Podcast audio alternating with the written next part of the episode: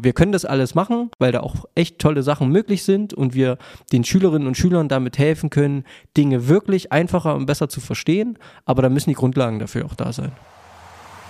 Smart Ausbilden, der Podcast zur Digitalisierung und mehr von Netzwerk Q40. Ja, herzlich willkommen zu einer neuen Folge im Podcast Smart Ausbilden im Netzwerk Q40.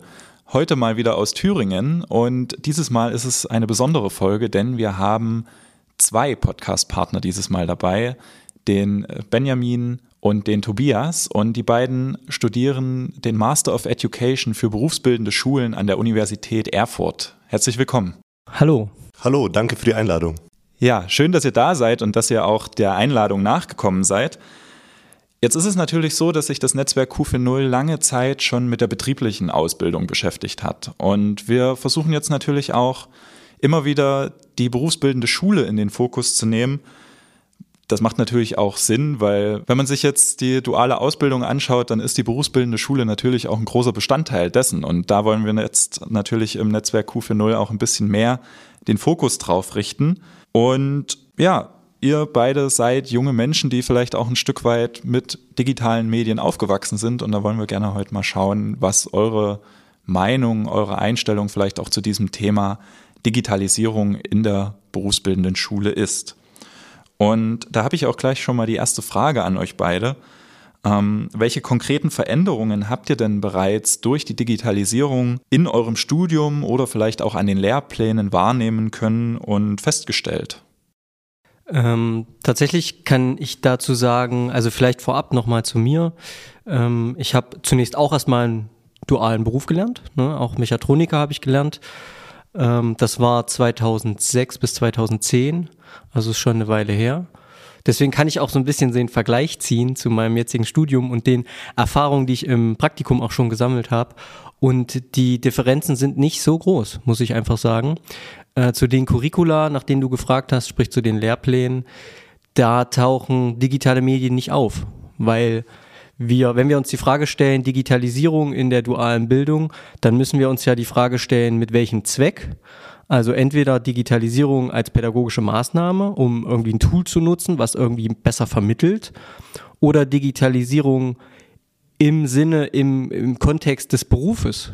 Das ist vielleicht eher was, wo Tobi was zu sagen kann, weil er im entsprechenden Beruf gelernt hat, der irgendwie in den letzten Jahren auch durchdigitalisiert wurde. Kannst du äh, gleich ähm, selber erzählen. Aber deswegen muss man da, denke ich, unterscheiden, was ist jetzt der Zweck der Digitalisierung. Und da ein Curriculum sich natürlich mit Inhalten beschäftigt und nicht mit Methoden oder mit Tools, findet man in den Curricula jetzt auch keine Vorgabe oder kein, keine Empfehlung, dieses oder jenes muss mit äh, diesem oder jenem Tool, digitalen Tool irgendwie umgesetzt werden. Das möchte ich vielleicht, kann ich an der Stelle auf jeden Fall dazu sagen. Ja, dann noch kurz zu mir. Ich habe äh, auch eine Ausbildung gemacht, eine duale Ausbildung zum technischen Produktdesigner. Die hieß vor 15 Jahren eben noch technischer Zeichner und wurde eben im Zuge der neuen Anforderungen an den Beruf, dass man eben jetzt am Computer konstruiert, zeichnet, Modelle baut, ähm, angepasst und eben dadurch sehr viel mehr digitalisiert und ähm, dadurch auch im Unterricht äh, war ähm, das Arbeiten am Rechner ganz normal. Genau, und das ist sowas, was ich gemeint habe. Also man muss da ganz klar unterscheiden, da hat sich die, der Kerninhalt des Berufes geändert, weil eben niemand mehr äh, am Reißbrett steht oder natürlich nicht mehr so, wie, wie, wie das früher der Fall war. Ähm, wohingegen bei meinem Beruf zum Beispiel, gut, den gibt's noch nicht so lange, ist vielleicht ein schlechtes Beispiel, aber wenn wir uns mal Elektronikerberufe angucken, die haben sich natürlich gewandelt, aber äh, so, eine, so ein Kabel muss immer noch händisch an die Wand und so ein Schlitz muss irgendwie mit einer mit einem Stemmeisen gestemmt werden und eben nicht mit einem PC und deswegen wird da kann ja inhaltlich da nicht digitalisiert werden, ne? Okay, dann äh, schon mal vielen Dank für die Einblicke. Das ist auf jeden Fall ein Punkt, der ganz wichtig ist, den du auch angesprochen hast, nämlich da auch zu differenzieren zwischen wofür ist diese Digitalisierung eigentlich gut. Ne, will ich damit nur Inhalte vermitteln oder ist das ein fester inhaltlicher Bestandteil letztendlich auch des Berufsbildes, das erlernt wird? Und ähm, das ist sicherlich auch ein Punkt, den es ja schon seit Jahren gibt. Ne? Der ist natürlich durch diese Digitalisierung jetzt nicht stärker oder viel stärker geworden, als er vorher vielleicht schon war. Ähm, aber wenn man jetzt mal auch noch auf euer Studium schaut, welche Ressourcen Ne? Und du hattest ja eben schon gesagt, äh, Benjamin, dass da Digitalisierung im Studium einfach erstmal keine Rolle spielt. Welche Ressourcen stehen euch denn dann da zur Verfügung? Also ist das, gibt es einen inneren Anspruch, dass ihr sagt, na gut, wir leben in einer digitalisierten Welt und das wird alles digitaler? Also bewegt ihr euch dann schon auf diese digitalisierte Zukunft auch zu? Oder sagt ihr, naja, mal gucken, was dann da kommt? Naja, also ich würde schon sagen, das ist eher zweiteres. Also mal gucken, was kommt. Man muss sich ja auch vorstellen, dass auch Universitäten gewisse Curricula haben, die eine gewisse Halbwertszeit haben. Ähm, unser Studiengang wurde jetzt tatsächlich neu aufgesetzt, der wird sich also äh, künftig ändern, aber auch dort ist jetzt nicht so, dass man gesagt hat, okay, wir packen da jetzt Mediendidaktik als Modul irgendwie rein. Ähm, von daher sind die Ressourcen da relativ klein, auf die man zugreifen kann. Oder sie sind zumindest nicht, ähm, ja, wie würde man sagen, ähm, institutionalisiert in dem Maße, dass sie eben Teil explizit der Lehrerbildung sind. Ne? Es gibt ja gewisse Vorgaben, die eben auch so ein Land hat, wie eben Thüringen oder Kultusministerkonferenz schreibt das ja dann in gewissen Rahmensetzungen vor, wie eben Lehrerbildung aussehen soll. Und ähm, hier bei uns ist es jetzt eben nicht so, dass eben, wie gesagt, Mediendidaktik da ein Thema ist. Wenn, dann hat man einen guten Dozenten in der Didaktik, der eben gewisse Tools kennengelernt hat, die sich für ihn etabliert haben, oder man bekommt das irgendwie durch, ähm, ja, durch Kommilitonen mit, die das mal irgendwie kennengelernt haben, an einer Praktikumsschule zum Beispiel. So wird es eigentlich äh, überliefert, möchte ich mal sagen. Aber dass das jetzt irgendwie Teil explizit des, des Studiums ist, muss ich jetzt tatsächlich verneinen. Da kann ich mich auch anschließen. Also dadurch, dass wir Berufsschullehramt studieren, haben wir auch viele Kommilitonen, die schon als Berufsschullehrer in, äh, arbeiten. Und die haben ja schon einige Erfahrungen gesammelt und teilen die auch dann in den Seminaren mit. Und äh, da wir auch eine kleine Gruppe sind, die sich eigentlich sehr viel austauschen, ist da eigentlich immer guter Input gebracht. Und ansonsten die Vorlesungen, Seminare sind meistens klassisch Präsenz, die vielleicht irgendwie digital unterstützt werden. Und aber ist jetzt nicht irgendwie innovativ gestaltet, dass ich da irgendwie wie so ein Flip Classroom oder so, dass man die Inhalte bereits online bekommt, um dann nur noch im Präsent äh, die aufzuarbeiten, ist eher selten der Fall, zum Beispiel. Und wenn du das jetzt nochmal, wie du es gerade gesagt hast, Tobias, auch, ähm, dass man das eher seltener dann macht, das nochmal digital irgendwie aufzubereiten, ist es dann etwas, was ihr, sage ich jetzt mal, für die Zukunft gut findet? Oder ist das eher was Negatives? Weil letztendlich ist es ja wahrscheinlich dann doch eher ein Fakt, dass solche digitalen Kompetenzen, wenn man sie jetzt mal so unter diesem großen Wort fassen will, äh, letztendlich dann auch für die spätere Berufswelt gebraucht werden, auch wenn man auf die neuen Standardberufsbildpositionen schaut. Ich weiß nicht, ob die euch bekannt sind, wo es äh, auch viel um die digitalisierte Arbeitswelt geht, um Nachhaltigkeit, also um diese ganzen Themen, die unsere Gesellschaft letztendlich umtreiben, wo man natürlich auch versucht, Dinge weiterzuentwickeln. Ist das etwas, wo er sagt, ja, eigentlich ist das schon wichtig und das müsste auch von der Institutionsseite, zum Beispiel von der Universität, mehr vorangebracht werden? Oder reicht euch jetzt mal ganz banal gesagt dieser Austausch mit den Dozenten, mit den äh, ProfessorInnen, die letztendlich euch ihr Wissen weitergeben? Also ähm, bei mir ist es so, digitale Tools, whatever, die helfen einem eher etwas besser darzustellen oder zu veranschaulichen. Ich denke da zum Beispiel an die Mathematik. Da ähm, kann man in der Geometrie ganz toll dann die Graphen zeichnen und Zusammenhänge darstellen. Aber wenn man eben das nur digital macht und das durch Klicks irgendwie erstellt, kriegt man die Zusammenhänge nicht mit. Das heißt, irgendwie das analoge Wissen oder einfach das Wissen, wie etwas funktioniert, ist immer noch sehr wichtig. Und ähm, das ist sozusagen nur so ein, so ein Anhängsel, Anhängsel, so das digital dann darzustellen oder auch ähm, die Möglichkeit, den Schülern noch extra Inhalte mitzu, mitzugeben für die Freizeit, wenn sie da noch äh, extra was lernen wollen, sozusagen. Ja, ich würde auch sagen, also es ist ganz davon abhängig, wofür nutzen wir die Digitalisierung in den Berufen? Also wenn wir uns jetzt wirklich auf das Lehramt für berufsbildende Schule oder noch konkreter für die Berufsschule, meinetwegen auch Berufsfachschule, also alles, wo wirklich explizit Berufe ausgebildet werden. Mein berufliches Gymnasium, Fachoberschule, alles, was ja auch mit in unser Lehramt fällt, mal ausgeklammert. Wenn wir jetzt wirklich diese Berufsbildung mal betrachten, dann können wir das, meine ich, das Pferd nicht von hinten aufzäumen und sagen, wir digitalisieren jetzt, weil das ist jetzt irgendwie das ist da, dahin entwickelt sich sowieso, sondern wir müssen uns natürlich auch angucken, was passiert denn für eine Digitalisierung in den Berufen. Also wenn es in bestimmten Berufen gar keine Digitalisierung von Prozessen gibt, dann brauchen wir das auch nicht in der in der Berufsschule, in der Berufsfachschule, in der Fachschule, dann brauchen wir das auch nicht da zwingend einzubetten, weil es ja gar nicht äh, Teil des Berufsalltages ist. Ne? Also ein Erzieher wird auch ganz normal, hoffentlich, künftig äh, in Persona mit den Kindern zu tun haben und nicht mittelbar mit irgendeinem digitalen Medium oder Avataren oder was weiß ich. Wir wissen ja alle nicht, was kommt.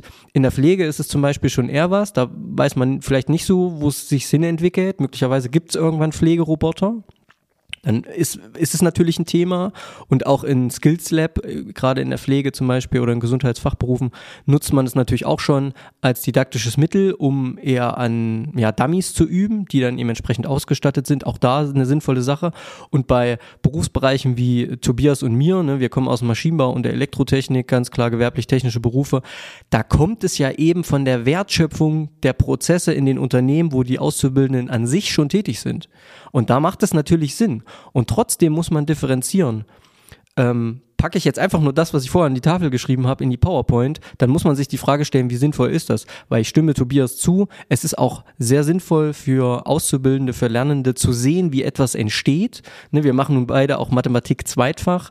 Ähm, das heißt, diese Entwicklung, ich sage jetzt mal, ein mathematischer Beweis ist jetzt nicht generell Schulthema, aber äh, den einfach nur irgendwo stehen zu sehen und digital entstehen zu sehen, ist weniger einprägsam, als ihn selber händisch quasi auf der psychomotorischen Ebene selber durchgeführt zu haben. Und das gilt für ganz, ganz viele Dinge, ja. Und nicht umsonst nutzen wir in der Berufsbildung handlungsorientierte Didaktik im Vergleich zur, ich sag mal, klassischen Schuldidaktik. Da geht es ja darum, dass wir die Handlungssituation als Grundlage nutzen, um die Theorie darin einzubetten. Also muss ich mich auch daran orientieren, wie der Beruf aussieht. Und wenn er digital ist, super wenn er überhaupt sich nicht vielleicht digitalisieren lässt oder noch nicht digitalisiert ist, fragwürdig, sage ich mal. Benjamin, du hast jetzt gerade eine ganz spannende Sache ähm, gesagt, wo ich dir noch mal so ein bisschen, wo ich noch mal so ein bisschen nachhaken muss. Ähm, du hast einen ganz berechtigten Punkt gebracht, dass das natürlich auch aus den Berufen heraus entsteht, wie viel Digitalisierung letztendlich dort angebracht ist oder angemessen ist. Wenn man jetzt aber mal auf, äh, ich sag mal, die Generation Z schaut, die natürlich auch ähm, mit digitalen Medien aufgewachsen ist, in vielleicht auch Arbeitsverhältnissen groß geworden ist, die sie bei den Eltern kennengelernt haben, mit Homeoffice etc. Das sind natürlich auch alles Forderungen, die eine digitalisierte Arbeitswelt an sich mitbringt. Ne? Also dass vielleicht auch die Forderung dann da ist, ich muss nicht jeden Tag in die Berufsschule. Weil in der Schule habe ich schon Homeschooling gemacht und das hat vielleicht auch mal gut funktioniert und äh, das will ich jetzt, beziehungsweise das fordere ich jetzt auch von meinen Berufsschullehrkräften. Also diese Weiterentwicklung des Lernens vielleicht auch unter dem Aspekt der Digitalisierung. Wie steht ihr denn dazu? Mm, ja, dazu würde ich sagen, also da sehe ich zweierlei Paar Schuhe. Also zum einen ist die, der direkte Lehrer-Schüler-Kontakt Lehrerin, Schülerin, wie auch immer, in jeder Konstellation, ist immer besser. So. Immer besser als dieses, als diese mittelbare Verbindung via irgendwie digitaler Verbindung. So, das ist der, der menschliche, zwischenmenschliche Kontakt. Ich, ich habe manchmal so den Eindruck, das wird irgendwie. Ähm, wir haben gemerkt, dass durch irgendwie die Pandemie wir da glücklicherweise Kompetenzen aufbauen konnten. Perfekt, wir, da sind wir lange weg von, als dass wir sagen könnten, irgendwie digitaler Klassenraum, da ist irgendwie Deutschland jetzt total super, im Gegenteil. Ähm, deswegen würde ich sagen, nach wie vor muss der, das Ziel sein, Begegnung, tatsächliche Begegnung. So. Nun weiß man aber auch nicht, wenn ich mir so die Zahlen angucke, wie, wie viele Lehrer in nächster Zeit in Rente gehen. Insgesamt, dann bei uns im Berufsschulwesen. Da ist es ja irgendwie nochmal exorbitant schlimmer, weil auch wenig nachkommt. Weil auch kein Bewusstsein irgendwie für die Berufsschullehrkräfte irgendwie da ist. Anders als Gymnasium und Realschule und Grundschule und so. Ist aber ein anderes Thema.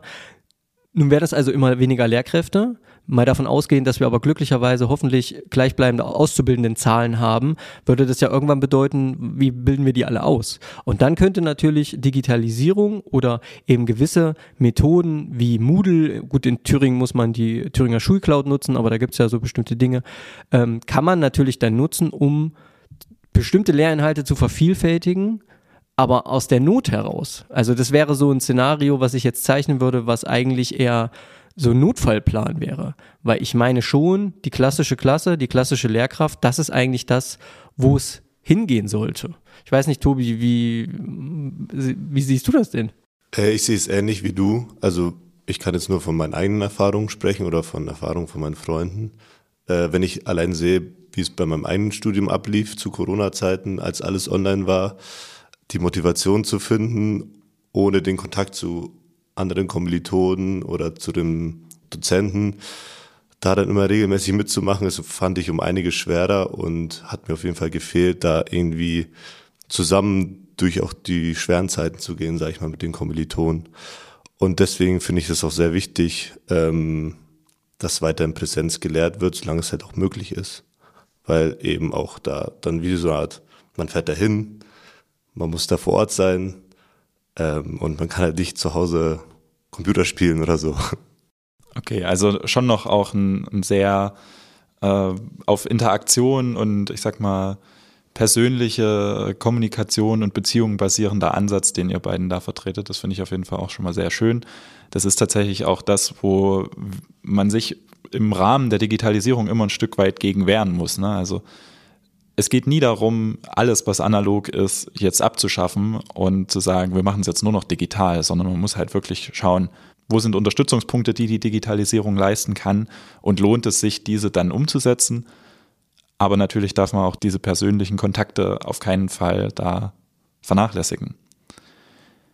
Jetzt haben wir ja viel äh, über die Berufsschule an sich, beziehungsweise auch, wo kann da Digitalisierung ihren Platz finden, gesprochen.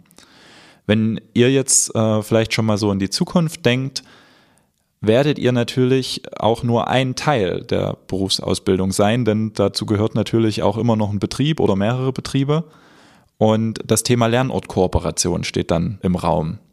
Ist das etwas, wo die Digitalisierung etwas bewirken kann? Oder wie stellt ihr euch vielleicht auch selber persönlich gesprochen eine gute Lernortkooperation zwischen der berufsbildenden Schule und dem ausbildenden Betrieb vor?